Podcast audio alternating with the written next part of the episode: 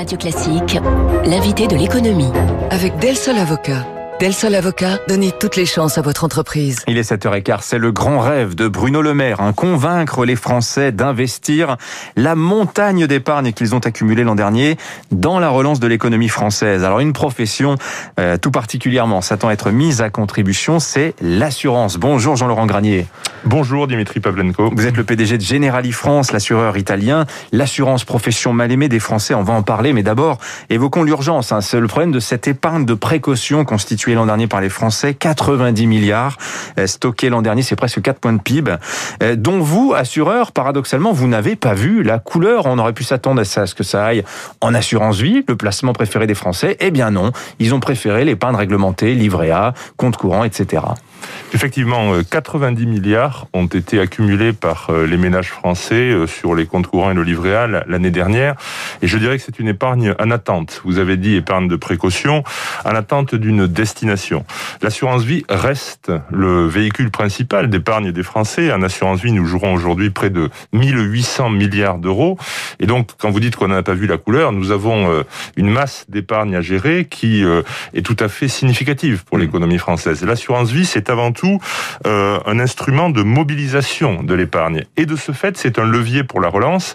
Et j'allais dire que euh, cette attente des pouvoirs publics, nous avons, avec l'assurance vie, les moyens d'y répondre hmm. parce que nous poussons des solutions d'épargne diversifiées. Vous allez nous expliquer justement comment ça pourrait se passer, mais je reviens un instant quand même. La, collecte de l'assurance vie l'an dernier, elle a été négative, décollecte, euh, près de 7 milliards, hein, entre 6 et 7 milliards euh, retirés finalement de l'assurance vie. Or, il se trouve, comparatif intéressant, qu'en 2009-2010, on était pendant la crise financière, les Français s'étaient pas détournés de l'assurance vie. À l'époque, il y avait même eu 50 milliards d'euros de collecte euh, sur l'année 2009, à peu près autant l'année suivante. Qu'est-ce qu'il y a eu de différent l'an dernier, selon vous, Jean-Laurent Granier Je pense que s'il y a eu de différence, c'est l'inquiétude et la fragilité. On, on, vit dans une époque, dans, dans, avec cette crise très inédite, où à court terme, on ne sait pas d'une semaine sur l'autre ce qui va se passer. Mmh. Regardez la semaine dernière, nous nous disions reconfinement, finalement c'est différé on tente une autre solution, j'espère qu'elle va bien fonctionner.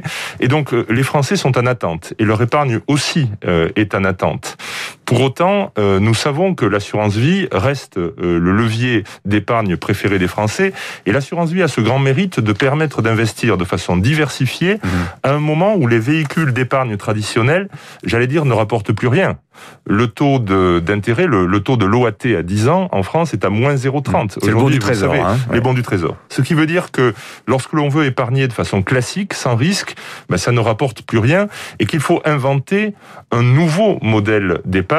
Et à travers l'assurance vie, nous sommes en train, notamment chez Generali, d'inventer ce nouveau modèle en proposant des solutions diversifiées qui permettent d'investir dans des actifs réels, qui permettent d'investir dans la relance de l'économie, qui permettent d'investir en donnant aussi du sens à son épargne. L'assurance vie permet d'épargner utile, si je puis dire, et nous avons euh, bénéficié de ce label relance qu'a créé le gouvernement pour indiquer à ceux qui étaient en, en, situation d'épargner mmh. comment est-ce qu'ils pouvaient mettre leur argent sur des fonds qui contribuaient à l'économie réelle en respectant des critères environnementaux, mmh. sociaux ou des critères de gouvernance. Alors, je rappelle un peu le panel qui s'offre à celui qui veut souscrire une assurance vie. En, en substance, vous avez trois types de produits. Vous avez donc traditionnellement les fonds euros, mais qui rapportent plus rien du fait des taux bas. Ça, ça on l'a beaucoup commenté. L'avantage, c'est que le capital est garanti, c'est très liquide. Vous avez le fonds euh, euro croissance qui lui mixe euh, le fonds euro et en même temps un petit peu de ce qu'on appelle les unités de compte, c'est-à-dire du placement à risque, mais beaucoup plus rentable. Et puis vous avez donc les, les assurances vie en unités de compte, alors là qui sont beaucoup plus rentables, mais en revanche le capital n'est pas garanti, il y a quand même un risque euh, de perte.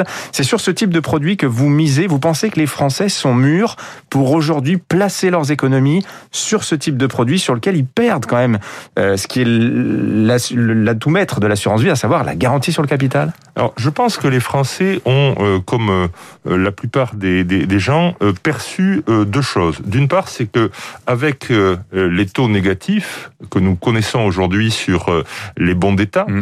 je rappelle que les deux tiers de l'assurance vie sont, sont placés justement en bons du Trésor. Voilà, parce qu'à l'origine, disons, le, la colonne vertébrale de l'assurance vie, c'était le fonds euro, et qui privilégier les investissements euh, en bons du trésor. Aujourd'hui, pour valoriser son épargne sur la durée, on ne peut plus se contenter de cette solution. Et c'est pour ça que de nouvelles solutions doivent être euh, imaginées. en se demandant avant tout quelle est la durée d'investissement que les gens ont devant eux. Et lorsque on diversifie son épargne en bénéficiant d'une durée d'investissement suffisamment longue, on transforme le risque en opportunité. Alors, vous avez cité le fonds euro qui était le roi de l'assurance vie jusqu'à il y a quelques années. On doit s'adapter aujourd'hui à cette réalité des taux négatifs. Et il existe deux nouveautés. Euh, l'une qui est un peu le meilleur des deux mondes. Le fonds croissance, c'est une manière de donner une certaine garantie à terme à, à l'épargne. Et chez Generali, nous avons créé parmi les premiers un fonds croissance il y a six ans qui a donné une, un rendement annualisé de 5% par an. Ah bah là, ouais. ce, ce, qui signifie Ouais. une, une vraie rentabilité tout en bénéficiant à terme d'une certaine garantie, bien sûr avec une liquidité moins importante, mais dès lors que l'on vise la bonne durée de placement, on bénéficie du meilleur des deux mondes. Et par ailleurs, il y a les unités de compte. Vous savez, les unités de compte, on a on a cru que c'était plus risqué pendant longtemps. Certes, il n'y a pas la garantie en capital, mais C'est la bourse, hein. c'est l'argent va en bourse. hein. pas seulement, pas seulement. L'unité de compte, c'est aussi, et c'est ce que nous nous efforçons de démontrer chez Generali tous les jours, c'est aussi les actifs réels. C'est aussi l'investissement dans les infrastructures. Nous avons chez, chez Generali 300 fonds labellisés ESG, vous savez, avec des critères environnementaux, sociaux et de gouvernance. Et à travers ces fonds, nous proposons des investissements comme euh, Generali Infrastructure Durable, donc dans les infrastructures. Nous proposons aussi des investissements à impact. Nous avons récemment, dans un partenariat avec Inco, euh, créé un, un fonds à impact, Generali Investment Impact, qui permet d'investir dans des entreprises non cotées, mais qui euh, euh, fournissent des, des fonds propres ou des quasi-fonds propres à des entreprises à fort impact social. Et enfin, nous avons euh, des unités de compte qui travaillent aussi autour du monde de l'immobilier. Ce qui signifie que lorsqu'on est en unité de compte, on n'est pas obligé de supporter, j'allais dire, la volatilité quotidienne de la bourse.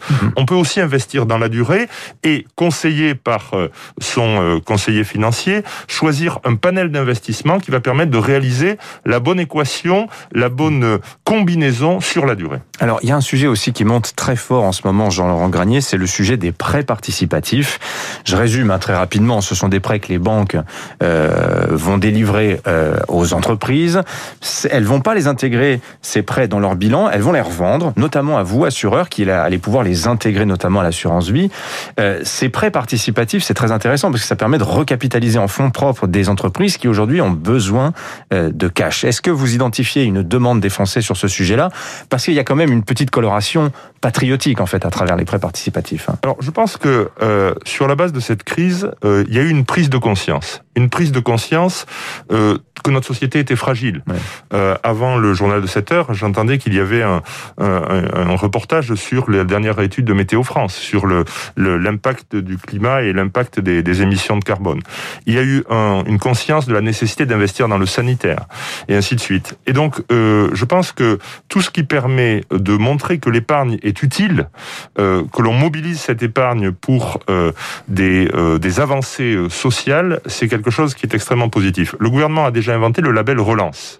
Le label relance, ça permet de dire, lorsque vous investissez dans différents fonds à travers l'assurance vie, que votre argent va être précisément investi en fonds propres ou quasi-fonds propres d'entreprises, d'entreprises de taille intermédiaire ou de PME, qui vont pouvoir investir et redémarrer à la faveur de la fin, on espère la fin, de cette crise sanitaire. Donc, le dispositif dont vous parlez, les frais participatifs, Hmm. ben, en fait partie. C'est quelque chose qui est défini par les pouvoirs publics. Il y a un certain niveau de garantie qui est donné et ensuite les banques euh, vont, le, vont le structurer. Je dirais que pour nous, assureurs, dès lors, c'est à l'État de définir le niveau de garantie qu'il donne. Dès lors qu'il y a un niveau de garantie qui nous permet d'investir l'épargne de nos clients, on va regarder. Mais euh, de la même manière que nous le faisons avec le label Relance euh, aujourd'hui, nous avons une variété d'investissements et de véhicules possibles à travers nos contrats d'assurance vie et précisément en utilisant ces combinaisons d'unités de compte. Chez Generali, nous appelons ça la gestion pilotée, Mhm. de façon à, à piloter l'épargnant à travers l'univers des Ouais. placements possibles.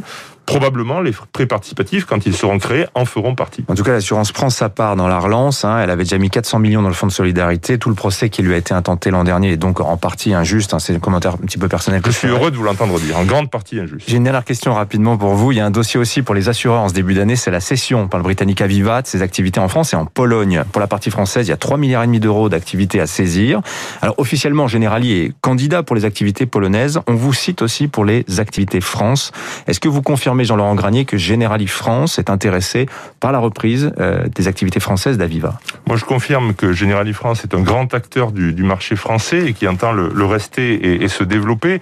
Après, vous savez, euh, on a l'habitude de dire qu'on ne commente pas les, les affaires en cours, surtout sur des, groupes cotés.